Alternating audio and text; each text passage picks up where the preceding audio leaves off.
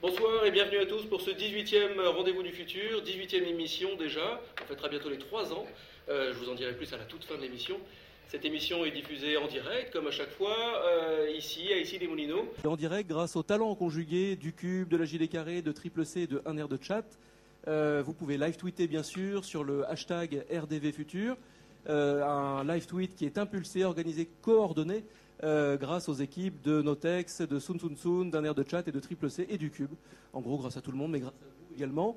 Nous reviendrons à la fin de l'émission euh, avec Gaïané de l'équipe de Notex euh, sur, le, sur tweet point. Le tweet point, c'est, ce sont vos questions, vos commentaires, votre ressenti sur l'émission à chaud. Alors, 18e émission, les règles n'ont pas beaucoup changé. puisqu'elles nous conviennent bien. Une heure de dialogue, un dialogue qui sera animé par Nils Aziosmanov, président du Cube, et Pierre Delacote.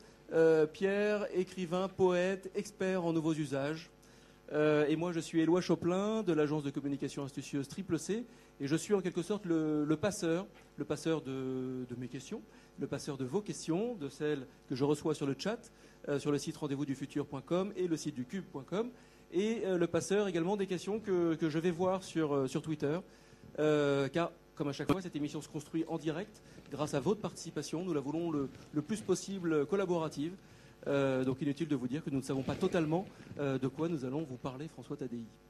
Mais laissez-moi vous présenter notre invité tout de suite. Alors François Tadei, euh, quand on prépare un portrait d'un invité, on va évidemment sur Wikipédia. donc je vais être rapide. votre fiche Wikipédia nous apprend que vous êtes né en 1967. Euh, vous êtes directeur du Centre de recherche interdisciplinaire à Paris. Vous militez activement pour l'innovation dans l'éducation. Nous allons pas mal en parler ce soir, bien sûr. Vous êtes diplômé de Polytechnique, ingénieur des ponts, euh, des eaux et des forêts, docteur en génétique, directeur de recherche à l'INSERM. Euh, vous avez publié dans de nombreuses revues scientifiques. Vous avez notamment contribué à France 2025, entre parenthèses, diagnostic stratégique 10 défis pour la France, c'est donc le titre. Euh, de l'ouvrage qui a été fait autour de France 2025. Et vous êtes membre, enfin, du Haut Conseil de l'éducation depuis avril dernier. Alors, votre truc à vous, François Tadei, c'est la volonté farouche de transmettre un, principe, celui de se remettre en cause. Euh, celui d'apprendre le doute, l'humilité face au savoir, celui sans doute de se remettre à, apprendre, de réapprendre à apprendre en quelque sorte, euh, de savoir être constructif dans la critique, de ne pas tout prendre pour argent comptant aussi. Ça, ça m'a pas mal marqué en, cherchant un petit peu ce que, vous avez pu faire, euh, parce que je considère que c'est un sacré pari sur l'intelligence, sur sa propre intelligence et sur sa vivacité d'esprit. Euh, bref, pour moi, vous êtes un travailleur acharné de l'optimisme constructif et, vous nous donnez quelques espoirs euh, devant les temps incertains qui s'annoncent pour les générations futures. Alors comme j'ai la parole et que je pourrais peut-être la garder pendant de, longues minutes, je vais m'octroyer le, privilège de la première question. C'est une question qui rebondit évidemment sur, sur l'actualité euh, et sur l'éducation. On parle beaucoup des, rythmes scolaires en ce moment. Euh, mais alors moi je m'interroge, je me demande si c'est la, bonne manière de prendre le débat. Est-ce que finalement on doit s'interroger sur le, sur le volume d'heures ou est-ce qu'on doit s'interroger sur le rôle de l'enseignant et sur ce qu'on met à l'intérieur de ces heures, derrière le pupitre? Vous ne serez pas surpris de, de m'entendre dire que je pense qu'il faut effectivement réfléchir plus au, ce qui se passe dans la classe encore.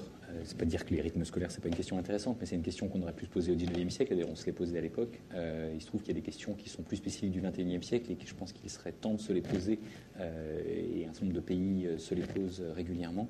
Et, et, si on veut que les générations qui sont nées avec ces outils numériques dans les mains puissent en tirer le meilleur profit et aussi éviter un certain nombre des difficultés qui peuvent être liées avec le numérique, euh, il faut, je pense, les accompagner dans ce cheminement.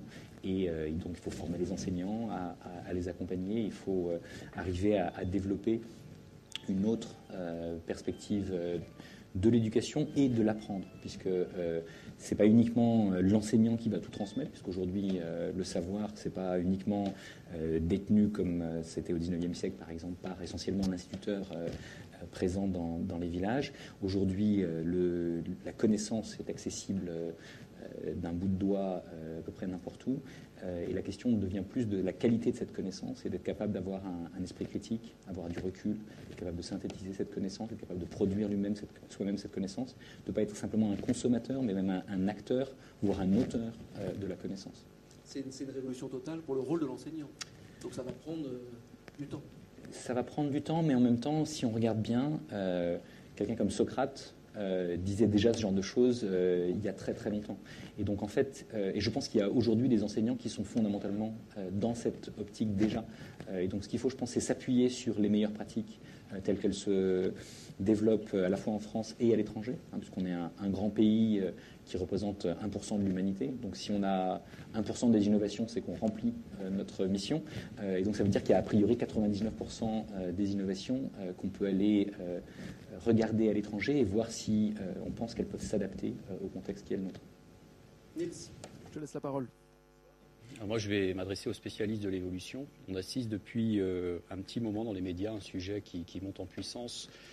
Euh, il y a encore peu, c'était un sujet qui était euh, pris comme un sujet de science-fiction et aujourd'hui, il commence à prendre une tournure euh, de plus en plus réelle. C'est le sujet du post-humanisme.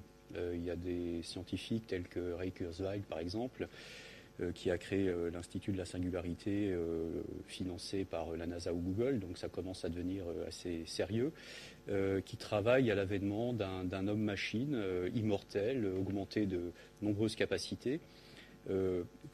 Comment vous voyez ces recherches euh, sur le post-humanisme et euh, est-ce que vous croyez que l'homme va se transformer en une sorte d'OGM augmenté euh, Comment vous voyez ça? En fait, moi je pense qu'il faut revenir, euh, y compris à, aux temps les plus anciens pour euh, essayer de, se projeter dans, l'avenir. Euh, par exemple, Aristote disait qu'il y a trois formes de connaissance euh, épistémé, techné et phronésis. Épistémé, c'est la science aujourd'hui, techné, c'est la technologie, et phronésis, tout le monde l'a oublié, mais c'est l'éthique de l'action. Et donc, euh, par rapport à, ces avenirs euh, possibles, la question qui se pose, je pense, c'est fondamentalement une question éthique. Et de savoir qu'est-ce qu'on veut pour euh, nous collectivement, pour nos enfants et pour la planète. Et je pense que la technologie, effectivement, permettra de faire toujours plus de choses. Et au bout d'un moment, la question va être de savoir qu'est-ce qu'on choisit de faire ou pas. Et donc, cette éthique de l'action qui est derrière le mot phronésis, euh, je pense que c'est quelque chose sur lequel il faut qu'on réfléchisse tous collectivement. Tout le monde parle de la société de la connaissance, par exemple. Mais cette société de la connaissance, c'est que c'est une société anonyme de la connaissance où euh, certaines multinationales possèdent euh, le contrôle de l'accès à la connaissance Ou est-ce que c'est une société civile de la connaissance dans laquelle chacun est invité à être un acteur de cette société? Et par rapport à ça, est-ce que je veux dire, la, technologie, ça peut être le meilleur et le pire. hein. Vous avez ce très beau livre euh, de Roy Lewis qui s'appelle Pourquoi j'ai mangé mon père, qui parle de la première technologie qui était le feu euh, et qui décrit à quel point euh, elle peut être destructrice, comme elle peut être, elle peut aider à se réchauffer, à se nourrir, à, à faire un certain nombre de choses, mais elle peut aussi détruire l'environnement ou brûler ses ennemis. Et donc, il y a fondamentalement toute technologie depuis toujours pose des questions d'éthique. Et je pense que plus une technologie est puissante, plus elle pose des questions d'éthique. Et aujourd'hui, on a des technologies qui sont toujours plus puissantes et il est plus nécessaire que jamais de s'interroger sur qu'est-ce qu'on veut faire de ces technologies à titre individuel, mais aussi à titre collectif. Puisque l'éthique, c'est pas seulement euh, mon nombril sera-t-il plus beau demain, c'est aussi euh, le, rapport entre l'individuel et le collectif, le rapport entre le court terme et le long terme, le rapport entre euh, le- les impacts locaux et les impacts globaux de décisions que nous pouvons tous prendre. Du coup, là, ça me donne envie de vous poser plein de questions, mais je vais en poser euh, une avant de céder la parole à, Pierre. Euh, alors, euh, Jean-Michel Beignet, qui est un spécialiste du post-humain, je, reste sur cette veine pour l'instant, dit de nos sociétés occidentales qu'elles sont dépressives. Euh, vous parliez d'action tout à l'heure. Et qu'après avoir cru à l'émancipation de l'homme par le progrès industriel, bah, aujourd'hui elles sont plutôt dans un état totalement dépressif et c'est comme si elles avaient finalement un peu démissionné et, et qu'elles euh, elles voulaient se fondre dans la machine qui, elle, a un côté un peu parfait. Et, euh, voilà, donc il a toute une théorie autour de ça. Et donc à l'opposé de cette image un peu triste, euh, vous, vous mettez en avant l'image de ces enfants en Inde qui déploient une formidable vitalité autour d'un mouvement qui s'appelle Virus ICANN. Est-ce que vous pouvez en dire quelques mots et est-ce que vous partagez le, le regard de Jean-Michel Beignet sur nos sociétés occi- occidentales, donc un peu dépressives, selon lui? Ce qui est vrai, c'est que. Donc, je, je peux parler du virus ICANN 30 secondes euh, pour, pour introduire le sujet.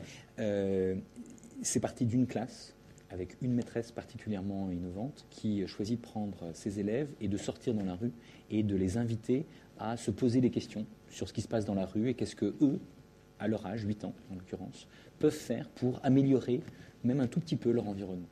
Et la première fois, ils se sont amusés à, à rendre les passages cloutés plus visibles pour les enfants et euh, pour qu'ils éviter les accidents. Et puis, euh, donc, ils ont peint des petites fleurs et, et- et fait des choses de ce genre. Et puis, euh, progressivement, ils ont bloqué l'artère principale de la ville pour la rendre aux enfants le dimanche. Puis, elle a lancé ce mouvement donc, sur toute la ville, puis sur tout l'État, on est en Inde, puis sur l'ensemble du pays. Et ensuite, ce mouvement a, franchi les frontières. Et aujourd'hui, on a des enfants qui ont fait des choses extraordinaires. hein. Ils, donnent des prix le jour de, de l'indépendance, de- le jour de Gandhi, en fait, en Inde. Et donc, en hommage à Gandhi, il y a des enfants qui ont fait des choses fantastiques. Par exemple, il y a des enfants qui ont lutté contre l'analphabétisme de leurs parents.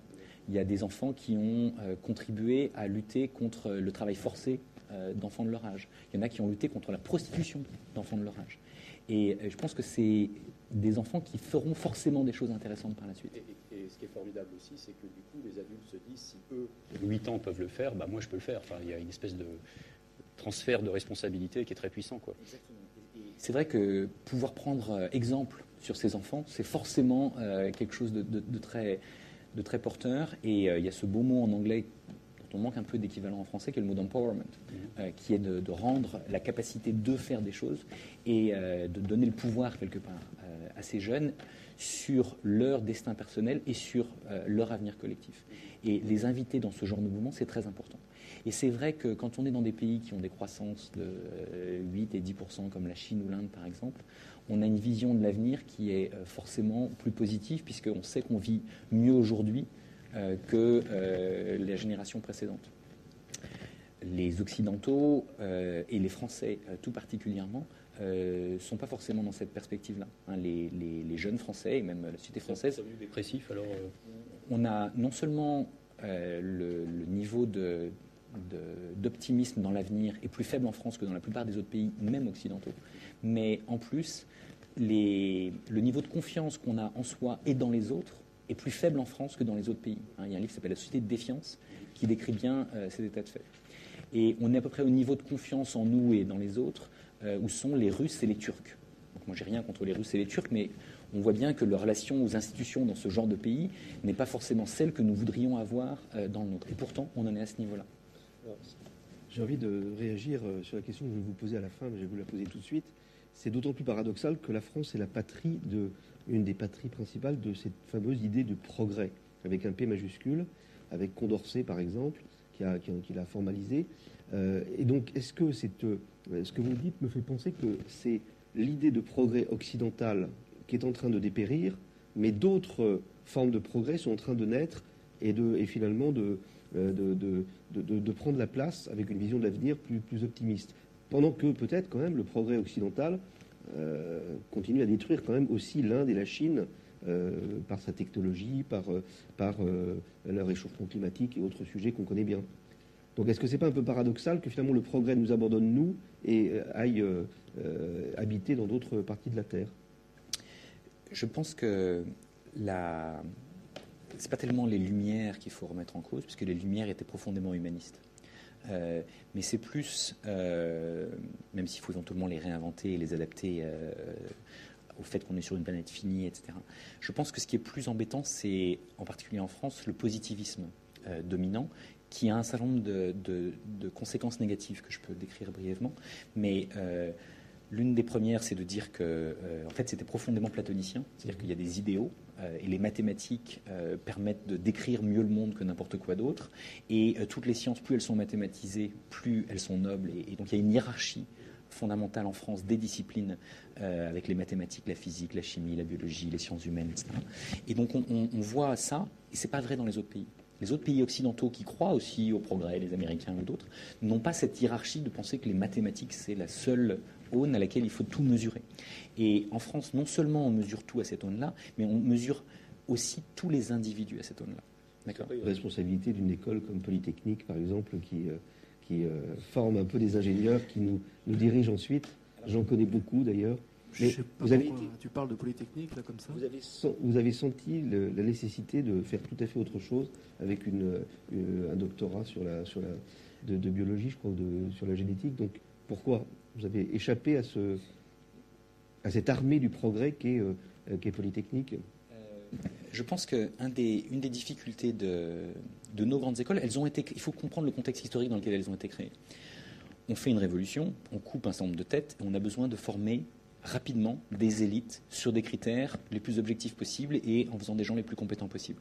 Et là, plutôt que de le faire sur euh, la religion ou sur euh, les textes anciens, euh, on décide de le faire sur euh, les mathématiques et les sciences. Et donc on crée l'école polytechnique, l'école normale euh, dans la foulée.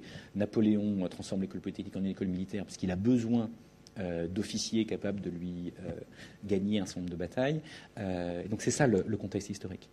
Et on est dans un pays essentiellement d'analphabètes euh, à ce moment-là, même si la France, grâce aux Lumières, était déjà en train de, de se moderniser. 50% des, des Français savaient lire et écrire sous- à la Révolution, et il a fallu attendre 70 ans pour avoir un, un- un- retrouver le même, le même chiffre. Donc c'est parfois trop peur. Exactement. Et, la France était, était Oui. en avance, euh, en particulier sur ce point-là, et c'est pour ça qu'on a fait une transition démographique plutôt que d'autres euh, euh, à ce moment-là. Et ce qu'il faut savoir, c'est que on ne gère pas de la même manière un pays composé de 50% de gens alphabétisés et un pays où euh, plus de 90% des gens euh, arrivent euh, à un niveau d'études équivalent au niveau du baccalauréat, disons.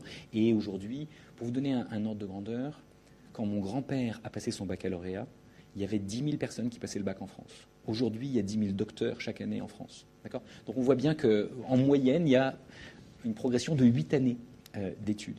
Et euh, l'école polytechnique et l'école normale sont toujours au même niveau d'études.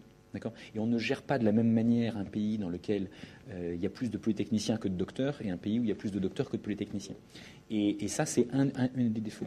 En plus, c'est pas seulement l'école polytechnique. Ce qu'il faut savoir, c'est que il y, a non- il y a une hiérarchie de nos écoles euh, plus forte que la hiérarchie entre les universités américaines, par exemple. Et à l'intérieur de chacune de nos écoles, il y a un classement d'entrée. Et dans les plus prestigieuses d'entre elles, il y a aussi un classement de sortie. Et on pas, moi, je ne connais pas d'autres pays au monde où il y a un classement de sortie euh, dans les filières élitistes. Et donc, ça veut dire que chacun connaît son rang pour la vie dans la société française. Et en plus, c'est vraiment figé par la suite. Et c'est figé, et c'est même, c'est pas seulement vrai des, quelques polytechniciens et de leur classement de sortie, c'est vrai, euh, si vous prenez un enfant à l'école primaire, ses notes en CP sont un excellent indicateur de où il en sera en terminale et de où il en sera dans sa vie professionnelle par la suite. Et ça, les corrélations entre l'origine sociale et les capacités des enfants euh, au plus jeune âge et euh, leur réussite et leur insertion par la suite sont plus fortes en France que partout ailleurs. Ça veut dire que tous les pays sont des pays qui ont du mal à gérer les inégalités sociales, mais que nous sommes l'un des pires avec Dubaï. Alors, question, alors allons plus loin, est-ce qu'il est légitime d'avoir cette fameuse séparation entre littéraire et scientifique au niveau du baccalauréat? Est-ce que, est-ce qu'aujourd'hui on ne doit pas remettre en cause cette, euh, cette fameuse euh, opposition? Je pense que il faut... L'avantage des scientifiques aujourd'hui, puisque le bac C et le bac. euh, Donc, le bac, euh, Donc, ce qui- ce qui est- ce qui est- l'un des problèmes, c'est que les gens qui vont vers le bac C, ils vont parce que c'est bien de faire un bac C. Pas parce qu'ils sont intéressés par les mathématiques ou la physique ou les sciences, mais juste parce que c'est la voie royale qui va leur ouvrir un maximum de portes par la suite, quoi qu'ils veulent faire par la suite. Et ça, c'est juste dramatique. Euh, et donc, pour le coup, ils ne font pas les choses par plaisir, ils le font parce qu'ils se sont obligés de les faire. Et donc, après, résultat, en fait, ils aiment moins les maths que s'ils n'en avaient pas fait, euh, si on ne les avait pas obligés à les faire. Euh, et donc, la probabilité qu'ils retrouvent le plaisir de faire des mathématiques par la suite est quasiment nulle dans un pays comme la France. Donc, en, France, il y, y a en plus donc cette hiérarchie des prépas, etc., et qui pousse les gens à choisir très tôt. On ne peut pas prendre une année sabbatique après son baccalauréat pour réfléchir à ce qu'on veut faire dans la vie. Ce, qui est ce que font beaucoup d'anglo-saxons et beaucoup, dans beaucoup de pays, les Scandinaves et autres. On incite les enfants en leur donnant des bonus pour rentrer dans les filières de leur choix par la suite, s'ils ont su aller voir ailleurs, s'ils ont su s'ouvrir. En France, si vous, avez, euh, si vous êtes sorti de la droite ligne, vous êtes systématiquement pénalisé. C'est toi qui gères le timing. Oui, je, vais, je gère le timing, mais ça tombe bien que tu me redonnes la parole, euh, parce que je vais poser une question de Merton, euh, qui rebondit pas mal sur Twitter, et qui rebondit euh, notamment, il pose une question avec une société d'anciens, ou aux mains des anciens plutôt, comment redonner le pouvoir aux jeunes pour relancer la machine? Alors en fait, la, question, c'est de savoir. je pense que c'est une très bonne question. Et je pense qu'il y, a- deux manières de, légitimer un parcours. Et la manière classique en France, c'est les diplômes, avec tout ce qu'on vient de dire sur ces diplômes. Et puis il y a une autre manière qui est de légitimer les gens en fonction de ce qu'ils ont fait, pas en fonction du diplôme qu'ils ont. Et donc, si on a des jeunes qui ont fait des choses extraordinaires, eh bien, ils sont tout aussi légitimes que bien des plus anciens qui n'ont pas forcément fait autant de choses extraordinaires. Et on voit bien, c'est ce qui se passe sur Internet. Euh, un informaticien de 14 ans qui est capable de créer des choses extraordinaires a plus de crédibilité sur le web que euh, bien des gens qui ont éventuellement plus de diplômes qu'eux, euh, mais qui n'ont pas la capacité à comprendre les besoins du moment et à s'emparer des outils disponibles et à en créer de nouveaux. Bientôt, on pourra vraiment apprendre le code, s'approprier le code à l'école? Alors, il y a des pays, Tiennent d'ailleurs les, euh, les très grands, je crois, Bill Gates, euh, Zuckerberg. Ils viennent de lancer un, un appel dans ce sens euh, ces jours-ci, et euh, des pays comme l'Estonie euh, apprennent aux enfants à coder euh, dès euh, le primaire. D'accord? Et en fait, le MIT, par exemple, a inventé des langages de programmation comme Scratch, dans lesquels les enfants, et aujourd'hui des millions d'enfants euh, d'âge euh, primaire, euh, début de collège, qui apprennent à coder, qui partagent leur code, et qui donc en plus comprennent l'état d'esprit de l'open source, qui est je peux récupérer quelque chose qui a été produit par quelqu'un d'autre, me l'approprier, en faire quelque chose d'autre que je vais pouvoir à nouveau partager. Et donc je contribue suis un acteur et un moteur de la cité de la connaissance puisque je produis des choses et je m'épanouis en le faisant. Je ne suis pas en train de savoir si je mérite telle note, et si j'ai tel classement, et etc. Alors nous avons un bon élève ici, un bon élève qui s'appelle Alexis Botaya. C'est un journaliste défricheur qui expérimente le futur avec une vision résolument positive. Euh, C'est le rédacteur en chef du site Sun Sun Sun, notre partenaire. Il vient nous rendre visite pour une sorte de point route du futur. Jingle.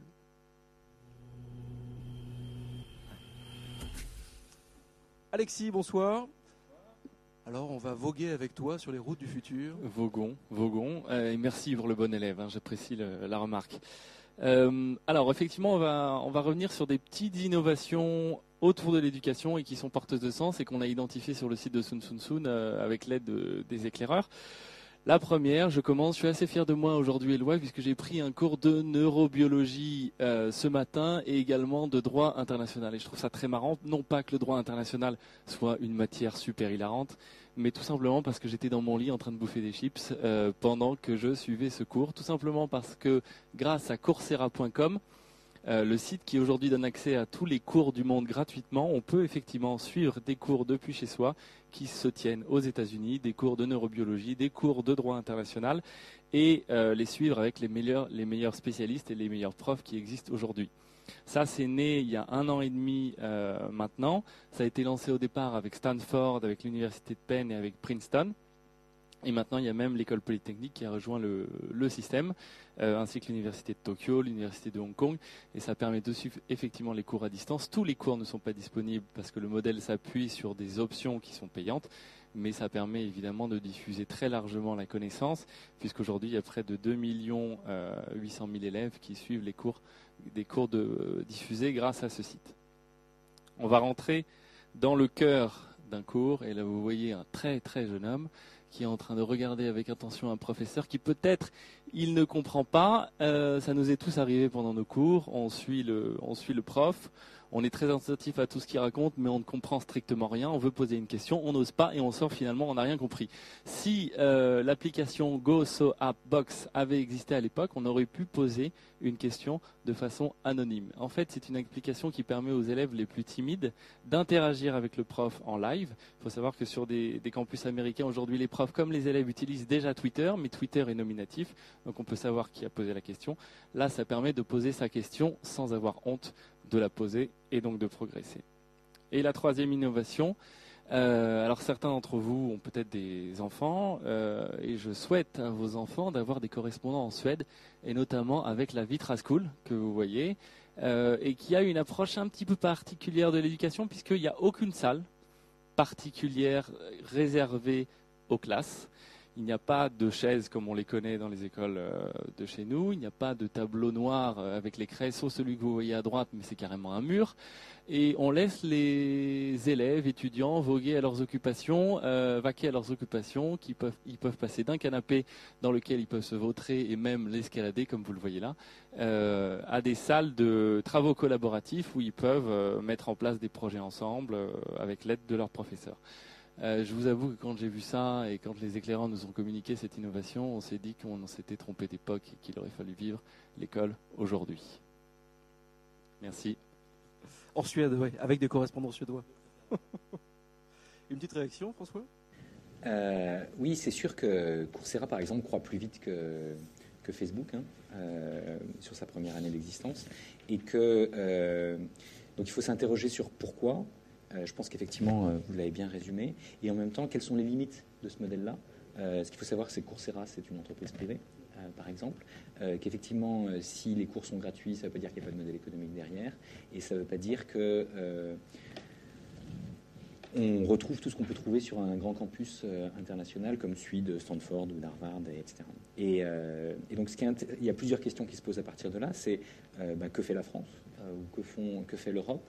Euh, Est-ce que ces modèles doivent nécessairement être privés? Donc, euh, le Har- Harvard et le MIT ont lancé euh, une, activité non-profit euh, autour de ça, qui s'appelle. Euh, est-ce que euh, l'État, euh, la puissance publique, disons plus généralement, euh, doit s'emparer de ces questions? Et si oui, qu'est-ce qu'elle doit faire? Est-ce que demain, euh, il n'y aura plus un étudiant dans un amphi de neurobiologie euh, ou de droit euh, en France et qui seront tous euh, dans leur lit en train de manger des chips? Euh, donc il y a un certain nombre de, questions qui se posent là-dessus. Et je pense qu'il faut en particulier réfléchir, on peut je veux dire, euh, si, cet attrait, si l'engouement est, tel qu'il est, euh, c'est pas par hasard, c'est parce qu'ils apportent quelque chose qui n'était pas là jusqu'à maintenant. En particulier, ils sont plutôt meilleurs qu'on aurait pu le craindre sur la capacité à créer de l'interaction entre étudiants puisqu'ils invitent à créer des forums, ils invitent euh, les étudiants à partager leur expérience, ils les invitent à se rencontrer dans la vie réelle, parce que quand on a 100 000 étudiants qui sont inscrits euh, dans le même cours, eh ben, ça veut dire qu'il y en a euh, plusieurs dans la plupart des grandes villes, et que donc ils peuvent se retrouver, prendre un café ensemble et, et partager une partie du plaisir de la vie étudiante, qui est de, sortir ensemble et de, discuter et d'aller au-delà du cours. Mais je pense qu'il de draguer, par exemple, euh, plus si affinité. Et, mais je pense que il faut aussi réfléchir à qu'est-ce que ça veut dire pour nos universités. Et nos universités, je pense qu'elles ont besoin de se réinventer par rapport à ça.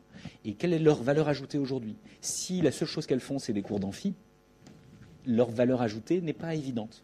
Si leur capacité, c'est de créer du lien, d'accompagner les étudiants, de les aider à monter des projets individuels et collectifs, de réfléchir à leur orientation professionnelle, de les aider à trouver des stages dans le tissu local, etc., alors elles peuvent avoir une vraie valeur ajoutée. Mais ça suppose là aussi de réinventer le modèle de l'enseignant qui sait tout et euh, les étudiants qui sont au fond de l'amphi et qui se taisent. Et donc il y a- vraiment euh, besoin de travailler là-dessus, mais ça suppose d'accompagner le changement. Et je pense que si la puissance publique doit faire quelque chose, c'est pas nécessairement de décréter qu'on va avoir un nouveau plan calcul ou on nous a déjà fait ce genre de truc. euh, généralement, euh, c'est obsolète. Et puis, par rapport à la réactivité des startups américaines, on a peu de chances de faire quoi que ce soit de, véritablement euh, décisif. Mais c'est comment est-ce qu'on accompagne ce changement et est-ce qu'on réfléchit? Est-ce que c'est uniquement un modèle privé, par exemple puisque c'est le cas de Coursera, ou est-ce que c'est un modèle public? Est-ce que dans sur Coursera, sur le modèle de ce qu'on appelle les Massive Online Open Course, d'accord, les MOOC, et le open dans ce cas-là veut dire simplement open registration. Or, je pense qu'il est au moins aussi important de se demander euh, si c'est open course, au sens où le cours peut, être, peut évoluer. Est-ce que c'est open data, au sens où les données générées par les étudiants euh, sont disponibles pour que les étudiants d'une part et la communauté d'autre part puissent s'en emparer pour faire évoluer les choses? Est-ce que c'est open software, au sens où la plateforme peut évoluer et on peut proposer de nouvelles applications telles que celles que vous nous avez décrites? Euh, Et donc, on a vraiment besoin de se poser toutes ces questions-là. Est-ce que euh, on se contente de devoir tout apprendre en anglais? Est-ce qu'on traduit en français? Est-ce qu'on produit nos propres euh, contenus? Est-ce qu'on les adapte à nos publics? Euh, Est-ce qu'on réfléchit? Et c'est qui ces publics? Est-ce que c'est uniquement un public d'élite qui est capable de comprendre un cours de troisième cycle de Stanford? Ou est-ce qu'on fait des cours pour euh, les lycéens qui ont des tonnes de problèmes d'orientation dans un pays comme le nôtre et qui arrivent à l'université et ils, ils ils s'interrogeaient sur est-ce que je fais de la psychologie, du droit, de la médecine ou de l'informatique? Rien de ça n'est enseigné au lycée. Et donc comment est-ce qu'ils choisissent aujourd'hui? Ils choisissent s'ils ont des parents qui savent. Et s'ils n'ont pas de parents qui savent, eh ben, ils tirent à pile ou face ou euh, ils font comment? Et donc s'ils avaient des, des par exemple, d'initiation à la psychologie, le droit, la médecine et l'informatique, ils pourraient mieux comprendre ce qu'on attendra d'eux par la suite et euh, décider par rapport à ça. Et donc je pense qu'il y, a- il y a tout un écosystème fondamentalement à bâtir et un écosystème dans lequel on doit inviter euh, les apprenants à enrichir l'écosystème au fur et à mesure. C'est ça pour moi un écosystème d'apprentissage du XXIe siècle. Je vais donner un exemple pour, euh, euh, pour illustrer ce propos. Si vous prenez par exemple euh, des étudiants en train d'apprendre sur un sujet, donc chez nous c'est en biologie, mais nous ce qu'on leur demande c'est leur contrôle continu, c'est d'améliorer la page Wikipédia en français et éventuellement la page Wikipédia en anglais. Et donc ils doivent comparer les deux et euh, chercher des sources ailleurs et éventuellement améliorer ça. Et donc ça veut dire que non seulement ils ont fait un exercice qui est plutôt plus stimulant que la moyenne et surtout qui évite de finir dans une, poubelle, parce que fondamentalement la plupart des devoirs finissent dans les poubelles. Ah, Je ne connais pas de fétichistes qui les aient tous gardés en tout cas. Et euh, même les meilleurs élèves, les plus accros du diplôme. Euh, mais par contre, s'ils font ça, à chaque fois qu'un élève apprend quelque chose, alors quand un autre élève voudra apprendre le même type de choses, cet apprentissage sera facilité. Et vous pouvez faire la même chose sur un MOOC s'il est évolutif et si vous l'avez mis dans le domaine public au sens de l'open source et de Creative Commons.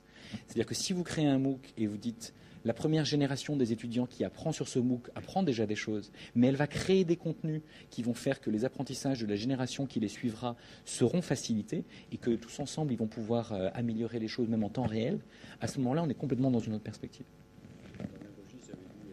comme ça des, une école qui euh, proposait aux élèves de créer les pages Facebook euh, de Mozart, euh, de, grands personnages, de manière collaborative, pareil. Alors moi, la question que je vous poser, c'est que derrière ces modèles, il y a aussi la dimension économique, les modèles économiques. Euh, les échanges en peer-to-peer et les modèles open source aujourd'hui foisonnent et se répandent dans d'autres domaines que simplement le logiciel ou les médias. On passe de Wikipédia et Linux en gros à la production de biens et de services distribués. Euh, on peut citer par exemple le, smart grid pour l'énergie. Euh, Jérémy Rifkin prophétise de l'énergie gratuite bientôt. Euh, ou les makers, qui est un grand mouvement aux États-Unis autour de la production d'objets 3D. Le, rédacteur en chef de Wired vient de quitter la revue pour monter son entreprise de Fab Lab. Alors, est-ce que cette montée de l'économie en peer-to-peer est, selon vous, compatible avec le système capitaliste? Euh, Est-ce que ces deux modèles, finalement, ne sont pas en conflit? Alors, il y a. Je reviens sur ma, perspective d'évolutionniste. Euh, dans l'évolution, il y a différents types d'organismes. Il y a des organismes qui ont une reproduction clonale, qui généralement ont un avantage à court terme, et des organismes qui ont une reproduction sexuée. Et euh, en fait, il y a un coût à chercher un partenaire et, à s'apparier plutôt que de se reproduire tout seul. Il se trouve que, heureusement pour nous, en l'occurrence, euh, la reproduction sexuée gagne sur le long terme parce qu'elle est plus adaptative, parce qu'elle est plus évolutive et parce qu'elle répond mieux aux défis euh, de la diversité qu'il faut produire régulièrement dans des environnements qui sont toujours en train de changer. Et donc aujourd'hui, si on reprend euh, ça, vous avez effectivement des logiciels typiquement ou des, systèmes propriétaires fermés qui peuvent à court terme gagner beaucoup d'argent et- et avoir un avantage compétitif. Mais je pense qu'ils sont, sont fondamentalement moins adaptables que des systèmes ouverts dans lesquels il y a plus de gens qui peuvent contribuer à améliorer les choses. Même si euh, Apple et Microsoft, par exemple, sont deux grandes entreprises, il y a moins d'informaticiens chez eux qu'à l'extérieur. Et donc, quand on est à l'extérieur et qu'on est dans un système ouvert, tous les informaticiens du monde peuvent contribuer au progrès de ces logiciels ouverts. Et donc, je pense que sur le long terme, les logiciels ouverts ont un avantage. Alors, la question du modèle économique maintenant est vraiment intéressante. Mais il y a euh, des entreprises comme IBM ou Google, par exemple, euh, qui ne sont pas vraiment euh, les anarchistes ou des, aventuriers de, l'économie collaborative, qui fondamentalement sont passés à ce modèle-là parce qu'ils le trouvent plus efficace. Et donc, en fait, je pense qu'on va vers des solutions qui sont plus hybrides, dans lesquelles il peut y avoir une partie de ce qu'on fait que l'on offre à tous et une autre partie de ce que au moins certains font qui est euh, plus fermé et qui donne un avantage compétitif au moins transitoire. Finalement, c'est le modèle freemium des plateformes qui se développe de plus en plus. euh, C'est exactement ça. Et en même temps, donc ça c'est le modèle économique pour ceux qui, qui- qui en veulent un, mais ça invite les contributeurs anonymes, via ce surplus cognitif que vous connaissez bien, à contribuer euh, dans euh, leur moment euh, où ils ont envie de contribuer à un collectif euh, et à, à contribuer à une aventure euh, commune. Et ils enrichiront au passage euh, une plateforme ou une autre, Wikipédia ou d'autres choses. Et même Wikipédia a besoin de se réinventer personnellement, je pense. Ces, ces nouvelles externalités positives euh, qui, qui captent euh, le flux et la valeur. Bon, sauf qu'aujourd'hui, on est quand même encore dans un système où les tenants des plateformes, par exemple, ne repartagent pas trop la valeur. Donc c'est sur le plan économique, j'entends, sur le plan du modèle économique. Je pense que si on regarde, par exemple, le, système éducatif, le système éducatif, c'est rien qu'aux États-Unis 1000 milliards de dollars. C'est quand même des budgets colossaux. C'est pas pour rien qu'un certain nombre d'investisseurs de la Silicon Valley qui investissent euh, à tour de bras aujourd'hui dans euh, les entreprises euh, de type Coursera, les, startups ou les smart-up, hein, qui s'intéressent à l'intelligence. Mais je pense qu'on a besoin de créer des modèles ouverts et la puissance publique qui aujourd'hui dépense ces milliards, hein, en France 60 milliards rien que dans l'éducation, à l'échelle de la planète c'est des milliers de milliards, si on, était capable d'inventer un système dans lequel l'enfant apprend mieux et en apprenant mieux, il contribue à produire des connaissances qui seront accessibles à toujours plus de gens. On voit bien qu'on a un modèle économique qui est très différent, dans lequel l'État y gagne parce qu'il forme mieux euh, des individus qui éventuellement un jour euh, payeront des impôts. Et, donc on, on peut inventer un écosystème dans lequel les externalités positives dont vous parlez, la société de la connaissance, ce n'est pas une société anonyme de la connaissance, mais c'est bien une société euh, co-construite dans laquelle chacun peut bénéficier euh, de l'apport de tous. Donc, ce que je peux vous faire, juste, excusez-moi, mais juste pour terminer avec ça, le, le- le processus euh, compétitif pour vous, euh, il, est, il est toujours valide ou est-ce que le coopératif, à un moment donné, euh, prendra, ou le coopératif, oui, prendra le- le- dessus sur le compétitif Enfin, c'est, cette logique euh, de l'économie libérale compétitive qui, à un moment donné, bute quand même euh, sur ces logiques de coopération. Je pense que on verra coexister pendant encore longtemps les deux modèles. Euh, ça fait déjà un certain moment qu'on voit euh, les deux modèles coexister. hein. Je veux dire, les, les coopératives, par exemple, c'est un concept qui n'est pas du 21e siècle, les associations, etc. Euh, mais ce qui est intéressant, c'est que les modèles de type entrepreneuriat social, par exemple, qui cherchent pas simplement à maximiser la valeur financière, mais en fait la valeur humaine, la valeur sociale, croissent plus vite que n'importe quel autre secteur d'activité quand on regarde à l'échelle de la planète. Donc ça, c'est profondément intéressant. Et c'est vrai que par ailleurs, le modèle qui euh, cherche qu'à maximiser le profit à court terme passe à côté d'externalités négatives, comme la pollution, comme la dégradation de l'environnement, comme les problèmes climatiques, comme les problèmes de santé publique, par exemple, et euh, va euh, se retrouver confronté à, à un moment donné, un refus des citoyens d'aller plus en avant parce que ça n'est tout simplement plus crédible. Et c'est vrai que si on implique les plus jeunes dans cette réflexion, et donc on revient sur ces questions éthiques fondamentales, euh, et ces questions de court terme et de long terme, d'individus et de collectifs, de local et de global. Ça, c'est vraiment la phronésis d'Aristote. Et c'est pour ça que je pense qu'il y a à la fois des choses qui sont fondamentalement différentes aujourd'hui, et il y a des choses qui euh, remontent à Socrate et Aristote. Justement, la- tous les aspects de collaboration, de coopération euh, entre les âges, entre les, entre les cultures également, on en, a, on en a beaucoup parlé évidemment la dernière fois avec Patrick Vivray. Et alors Patrick Vivray, euh, on a abordé le thème de la- de l'adaptation nécessaire, sinon on tombe. Euh, il nous cite une phrase, on va la regarder, il nous cite une phrase de John Stuart Mill, et on va le regarder et on en parlera juste après.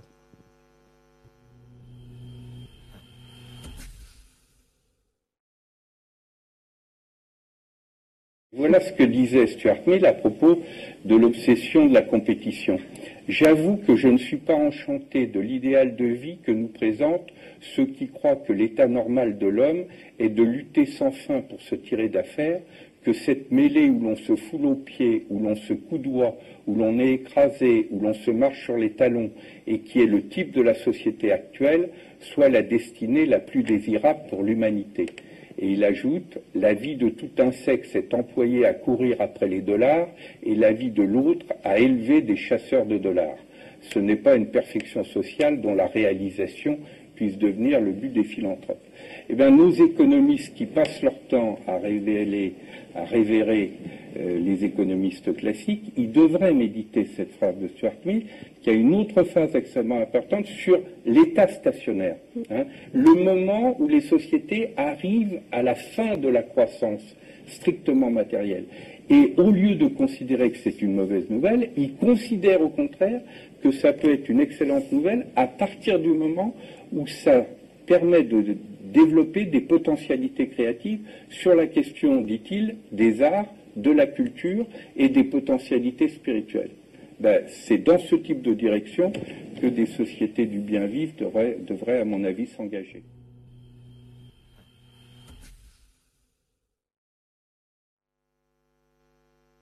Retour en plateau, du coup, après cette séquence de Patrick Vivray. Euh, comme nous sommes en direct, je préfère vous, vous le dire, chers amis internautes. Vous, vous avez eu le son, nous, nous ne l'avons pas eu ici. Donc François Tadei ne l'a pas eu.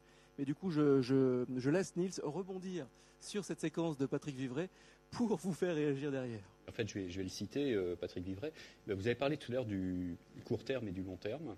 Euh, alors une étude réalisée par 22 chercheurs appartenant à une quinzaine d'institutions scientifiques euh, internationales ont publié euh, dans la revue Nature en juillet dernier une étude qui dit que les écosystèmes de la planète pourraient connaître un effondrement total et irréversible d'ici 2100. donc le philosophe et essayiste altermondialiste Patrick Vivray, qui était notre invité, vous l'avez vu récemment, dit que ce qu'il faut sauver, ce n'est pas la planète, en fait, c'est une, erreur de. C'est l'arbre qui cache la forêt. Ce qu'il faut sauver, ce n'est pas la planète, c'est l'humain. Euh, l'idée étant que la planète, elle, de toute manière, euh, elle était là bien avant l'humain et qu'elle sera là bien après. Donc, première question, est-ce que vous êtes d'accord avec cette vision que l'homme, finalement, n'est peut-être qu'un accident euh, de parcours de la nature, comme les dinosaures et, comment, réagir à cette étude, enfin, en tout cas, à ce que, comment inverser la tendance? Euh, ce qui est sûr, c'est qu'il n'y a pas d'espèce qui soit immortelle. Euh, et qu'il y a un certain nombre d'extinctions euh, plus ou moins massives qui se sont produites au cours de l'histoire de, l'évolution de la planète, et que aujourd'hui la vitesse d'extinction des espèces est accrue de par l'activité humaine, et les écosystèmes sont effectivement toujours plus fragilisés par les activités humaines, et que vu la complexité des écosystèmes et des interactions, en détruisant une partie de ces écosystèmes, nous mettons en danger notre propre survie. Ça, je pense que c'est vrai, et, euh, et, en tant que, biologiste et de l'évolution, j'en suis, euh, suis intimement persuadé. Alors, la question, c'est comment inverser euh, ces choses-là, et je pense qu'il y a besoin de former une génération différemment, à prendre en compte à la fois les défis dont on est en train de parler, mais en même temps une réflexion sur ce que c'est qu'un système complexe, que c'est que, la différence entre ce court terme et ce long terme, ce local et ce global, leur intérêt immédiat qui peut être de surconsommer et euh, leur intérêt bien compris de long terme et l'intérêt collectif qui est de, s'organiser différemment. Et donc je pense que ça, ça peut se, se pratiquer à différentes échelles et à différents âges. Et c'est vrai que si le système éducatif est basé uniquement sur la compétition, euh, il y a peu de chances pour qu'on comprenne ces valeurs euh, de partage euh, et, le fait qu'on est tous sur le même bateau. Si on monte des projets collectifs et que parmi ces projets collectifs, on a des projets dans lesquels on s'implique dans son environnement pour mieux le connaître et éventuellement éviter qu'il ne se détériore, voire contribuer à ce qu'il s'améliore, c'est très important. Par exemple, si les enfants sont impliqués dans un projet dans lequel ils peuvent cartographier euh, la biodiversité autour d'eux, ou euh, le climat autour d'eux, ou la pollution autour d'eux, euh, et qu'ils peuvent ensuite partager les données qu'ils vont produire avec d'autres enfants tout au long de la planète, alors ils vont pouvoir se rendre compte que progressivement la biodiversité est menacée et ils vont euh, pouvoir se dire mais en fait quand on contribue à, diminuer la pollution de la rivière qui est à côté de nous, euh, alors en fait on contribue au moins à notre échelle à essayer de restaurer les choses et ils se mettent dans une autre optique, dans une autre euh, dynamique. Est-ce que je peux vous faire réagir sur une information que j'ai eue sur Internet ce matin ou hier C'est l'université de Duke aux États-Unis qui est en partenariat avec l'université brésilienne, est arrivé à relier le cerveau de deux rats euh, par des, à distance. C'est-à-dire que le premier rat euh, a appris que quand il faisait telle action, il était récompensé par de la nourriture ou de l'eau, et avec des électrodes et une liaison à distance. Le deuxième rat apprenait à faire la même chose, c'est-à-dire qu'il, parce qu'il voulait aussi la récompense, eh bien, il avait compris plus vite et très rapidement, comme le premier, il avait la même intelligence que le premier. Alors ça, c'est à la fois effrayant.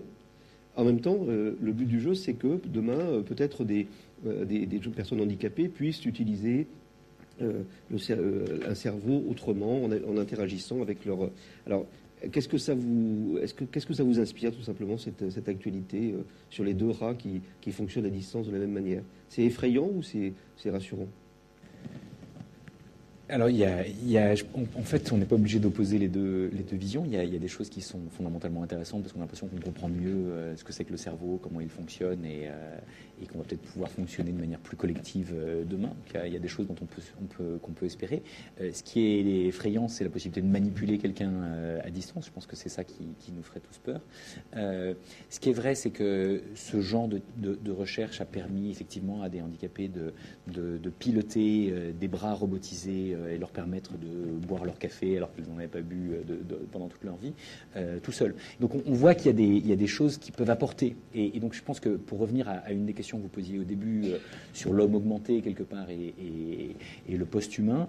Euh, la question c'est est-ce qu'on cherche à corriger euh, des défauts, des pathologies, des, handicaps Ou est-ce qu'on on cherche à, toujours augmenter euh, Et si oui, quoi euh, Et est-ce qu'on cherche à augmenter la créativité Est-ce qu'on cherche à augmenter notre capacité à l'empathie, à l'échange Ou est-ce qu'on cherche à, à, améliorer notre capacité à courir un 100 mètres toujours plus vite ou à, réaliser des exploits de je ne sais quelle nature?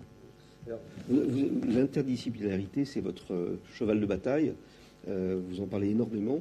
Est-ce que vous ne mettez pas le doigt sur un, problème euh, crucial de notre époque, euh, notamment peut-être en, Europe et en France, mais probablement, c'est que nous n'avons plus de grands esprits. Là, je ne parle pas de, culture, et je parle pas d'éducation, mais de création intellectuelle, de grands esprits qui, comme à l'époque des Lumières ou de la Renaissance, sont à la fois comme Pascal, philosophe et scientifique, mathématicien, comme Leibniz, philosophe et créateur du calcul euh, intégral, euh, comme Goethe, qui était scientifique, biologiste et en même temps poète. Est-ce que ce n'est pas ces grands esprits de synthèse dans la création intellectuelle qui nous manquent aujourd'hui? Alors, je pense que On, a besoin de gens qui s'intéressent à, ces différentes dimensions de l'humain et de la connaissance. Je pense que ça, c'est très important. Et on peut effectivement soit contribuer, si on est en compétition les uns avec les autres, en s'hyper spécialisant, peut-être qu'on arrivera à être le meilleur dans un micro sous-domaine et que c'est une partie de, des règles du jeu d'aujourd'hui euh, euh, qui sont en train de s'appliquer. Par contre, euh, moi, ce que je dirais pour revenir encore une fois à des philosophes grecs, c'est que c'est un peu le mythe de la caverne. Si vous regardez cet objet uniquement sous cet angle-là, vous allez en voir très peu de choses. Si vous commencez à le regarder sous ces différents angles et vous commencez à, vous rendre compte de la manière dont on s'en sert, vous allez pouvoir voir une complexité, une richesse beaucoup plus intéressante. Et moi, j'ai l'impression en fait que chaque discipline est en fait dans une caverne. Elle a appris à regarder le monde avec des outils toujours plus précis, mais uniquement sous un certain angle. Si vous êtes capable de créer euh, un regard interdisciplinaire, un dialogue entre des gens formés à utiliser différents types d'outils, alors ils vont pouvoir voir cet objet euh, sous différents angles, ils vont pouvoir mieux le comprendre. Et c'est vrai d'un objet aussi trivial que celui-ci, mais c'est aussi vrai d'objets beaucoup plus complexes, comme euh, les problèmes de développement durable, les problèmes de, réchauffement climatique et, tout ça. Donc ça, je pense que c'est extrêmement important. Mais ce qu'il faut aussi apprendre à faire, c'est éviter d'hierarchiser ces disciplines, parce qu'autrement, il y en a qui vont vous regarder de haut et d'autres euh, qui vont penser qu'ils n'ont même pas le droit à la parole. Donc on a besoin d'accepter toutes les formes d'intelligence toutes les disciplines. Et il y a un proverbe japonais que j'aime bien qui dit aucun d'entre nous n'est plus intelligent que l'ensemble d'entre nous. Et je pense qu'en fait, aucune discipline n'est plus intelligente que l'ensemble des disciplines. Si on sait euh, combiner ces regards, alors on ne va pas voir seulement un seul, une seule perspective, on va être capable de l'enrichir. Et les perspectives scientifiques, artistiques, philosophiques, on va pouvoir les articuler pour mieux comprendre euh, les défis et pour mieux les relever très bientôt à la fin de cette émission. Ça passe, ça passe super vite. C'est une vitesse. Euh, non, non, c'est que c'est passionnant. c'est que c'est passionnant. Euh, notre, le dernier chapitre de cette émission, c'est le chapitre, le, c'est ce que j'appelle le tweet point. Le tweet point, c'est euh, en collaboration avec Notex. Notex est un réseau d'explorateurs des communautés créatives et innovantes. Et Gaillané revient avec nous en cette fin d'émission pour savoir ce qui s'est dit, pour rebondir sur vos commentaires sur Twitter et sur le chat également euh, et, sur le hashtag RDVF et le hashtag RDV Futur, parce qu'il y a eu une petite euh, incompréhension de ma part sur le hashtag. Euh, allons-y pour le jingle.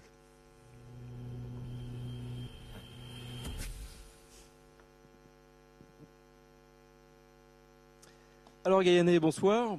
Je crois que tu connais François. Sur Twitter, alors, qu'est-ce qui s'est dit pendant, pendant toute cette heure?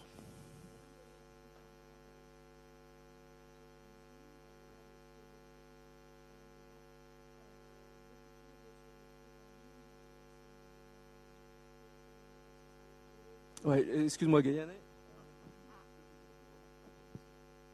Petit problème de micro. Donc, euh, je disais beaucoup de réactions sur Twitter. Euh, l'éducation intéresse beaucoup de, gens et euh, beaucoup se parler autour des, des, MOOC, des fameux cours en ligne et de la place encore du physique. est-ce qu'on en a encore besoin? À quoi ça peut servir? Il y a eu aussi quelques questions sur la capacité des enseignants à intégrer en fait les innovations dont tu parlais, euh, François. Euh, et, une autre question que j'avais aussi envie de te poser, qui était, euh, tu as parlé au début des trois formes de connaissances. Est-ce que tu vois une manière d'articuler les trois et comment? Alors, donc l'importance du physique, je pense qu'on est des êtres de chair et de sang, et donc on a besoin euh, de physique, et on a besoin d'interaction et de chaleur humaine, et probablement qu'on en a plus besoin que jamais, parce que justement il y a, cette tentation euh, qu'on a tous euh, de plonger dans, ces univers numériques, et à un moment donné on voit bien qu'il nous manque quelque chose. Et donc je pense qu'on a vraiment besoin je pense que l'expérience sur les campus a toujours été euh, une expérience de transition pour euh, tous ceux qui, euh, quittant leur famille et avant dans, dans, le monde professionnel, vivaient dans un espèce de sas. Et je pense qu'on a vraiment besoin de ce genre de, de moments. Et, c'est vrai que sur les campus, il se passe des choses extraordinaires. vous parliez de rencontres amoureuses. Il y a aussi la possibilité de rencontres intellectuelles et la possibilité de créer ensemble des choses. C'est pas exclusif, hein, de toutes les manières. Mais et donc je pense qu'on a, on a besoin de ça. Et arriver à créer des lieux qui soient fondamentalement des lieux de convivialité, que ne sont pas forcément euh, les amphis euh, par défaut, d'accord? Mais arriver à créer des lieux euh, qui invitent, comme on l'a vu tout à l'heure, des jeunes à se rencontrer, à discuter ensemble et à monter ensemble des projets, et à leur donner accès dans ces lieux privilégiés que peuvent être les universités à des matériels qu'ils ne verront pas forcément partout ailleurs, ça peut être intéressant. Typiquement, les laboratoires, je pense qu'il faut les multiplier. Je pense qu'il faudrait avoir des Fab Labs dans toujours plus de lieux, mais c'est quand même des lieux euh, qui, pour l'instant, sont des lieux privilégiés. Et donc, et, je pense que demain, euh, certaines formes de Fab Labs se démocratiseront, mais qu'il y aura toujours des formes de Fab Labs, disons, qui seront plus chères, plus expérimentales, et qui se trouveront dans des lieux particuliers dans lesquels il faudra pouvoir se retrouver pour ensemble construire quelque chose. Donc ça, c'est un point important.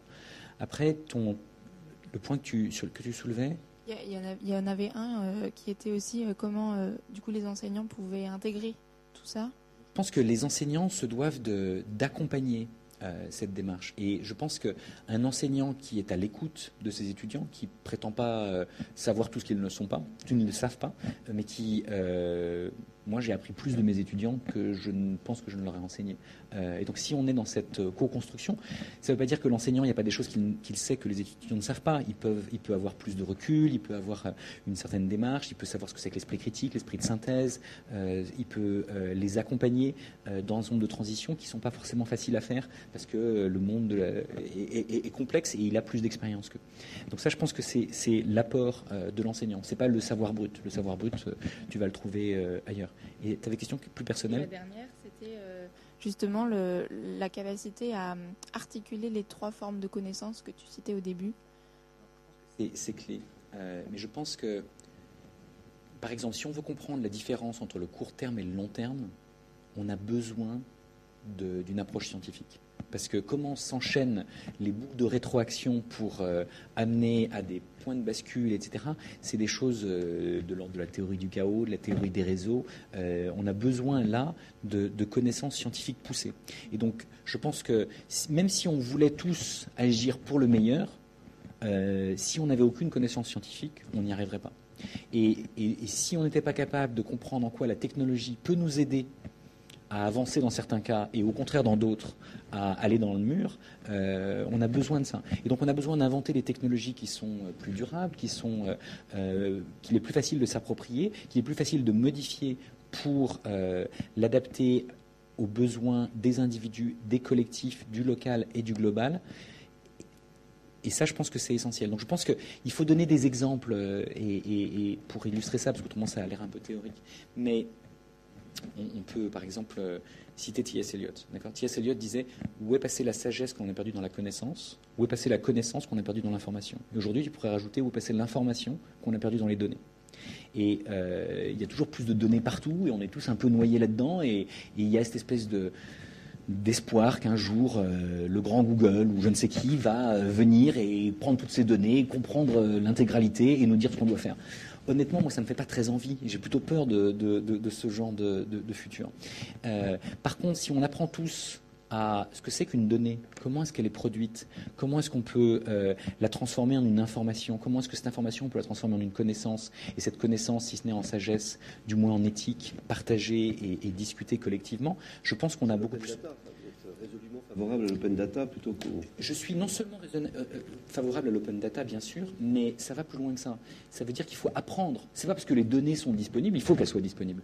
Mais c'est pas parce qu'elles sont disponibles qu'on sait quoi en faire. Je prends par exemple, euh, pour discuter, pour illustrer ce point, il y a eu un nuage radioactif que les douaniers français ont su arrêter après Tchernobyl, chacun le sait.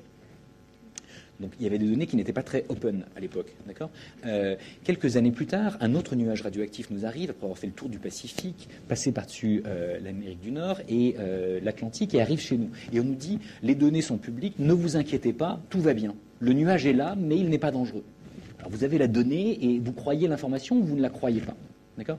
Et vous êtes un parent japonais et vous devez euh, donner des sushis ou autre chose à vos enfants, et on vous dit, euh, vous pouvez y aller, il n'y a pas de problème, comme on a dit aux, parents français, vous pouvez donner des champignons ou des choux-fleurs euh, à vos enfants après Tchernobyl, il n'y aura pas de problème. Et on sait tous qu'aujourd'hui, il y a eu des problèmes. donc quand c'est que l'information, il y a plus de radioactivité qu'hier, se transforme en une connaissance, est-ce qu'il est est-ce qu'il est sain ou pas de donner à mes enfants tel ou tel type de nourriture qui vient de tel ou tel type d'endroit? On a besoin d'apprendre à. Et donc les, les, Japonais. Donc les données, il faut avoir les données. Mais euh, par exemple, les, les, Japonais ont inventé en DIY, en, do it yourself, ils ont fabriqué eux-mêmes des compteurs Geiger, d'accord, donc des systèmes pour mesurer la radioactivité. Donc au moins ils avaient les données et c'était les leurs. Ensuite, ils pouvaient apprendre à les comparer à d'autres données et se dire tiens, il y en a plus qu'hier. Donc il y a une information, il y a bien une contamination. Et à partir de là, la connaissance, c'est est-ce que cette information, est-ce qu'on atteint un niveau de radioactivité qui est dangereux pour la santé ou pas? Et là, il y a besoin de comparer un certain nombre de publications scientifiques et de relier cette information brute à des connaissances venant d'autres disciplines. Seuls les experts peuvent le dire, c'est-à-dire le commun du mortel, pas Aujourd'hui, non, mais le commun des mortels devrait avoir accès non seulement à l'open data, mais aussi aux publications scientifiques ouvertes, pour se rendre compte par lui-même lorsque le problème le concerne particulièrement. Je donnerai juste un exemple pour illustrer ça. Euh, pour finir, j'ai une amie qui a appris que deux de ses enfants avaient la même maladie génétique. À l'époque, elle n'avait aucune formation scientifique. Et elle a cherché autour d'elle euh, de l'aide, elle n'en a pas trouvé. Aujourd'hui, elle a créé un réseau et elle est l'auteur de 60 publications scientifiques sur la maladie de ses enfants. Et donc, elle est passée du commun des mortels à un niveau d'expertise qui lui permet de discuter avec les meilleurs experts, parce que ce problème est au cœur de sa vie. Je dommage que nos amis internautes ne m'entendent pas. Euh, cette émission donc est maintenant terminée. Merci beaucoup François d'avoir joué le jeu de cette émission, de ce rendez-vous du futur. Merci à tous ceux qui ont rendu cette émission possible, la JD Carré, le Cube, Triple C et un air de chat.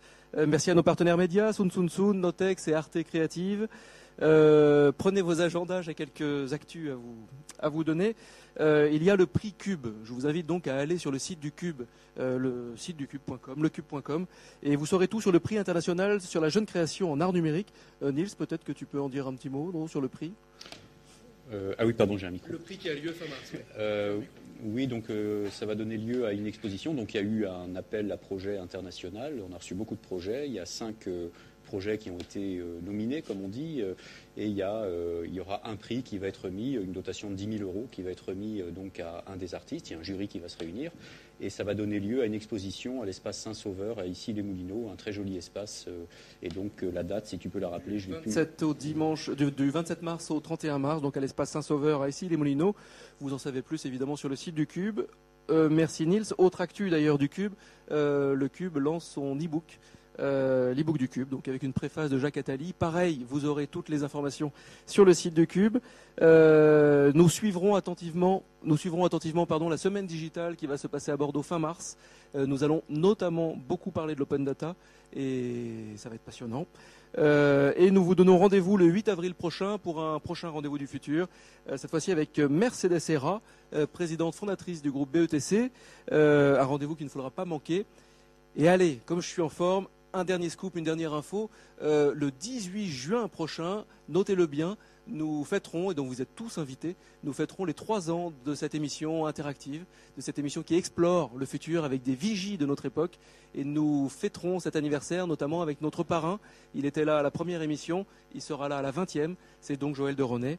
Euh, il sera là au Cube, à ici les Moulineaux. En attendant, en t'attendant aussi Joël, en attendant, nous restons en contact sur le site, sur les sites et sur les réseaux sociaux. À bientôt. Bonne soirée. Merci.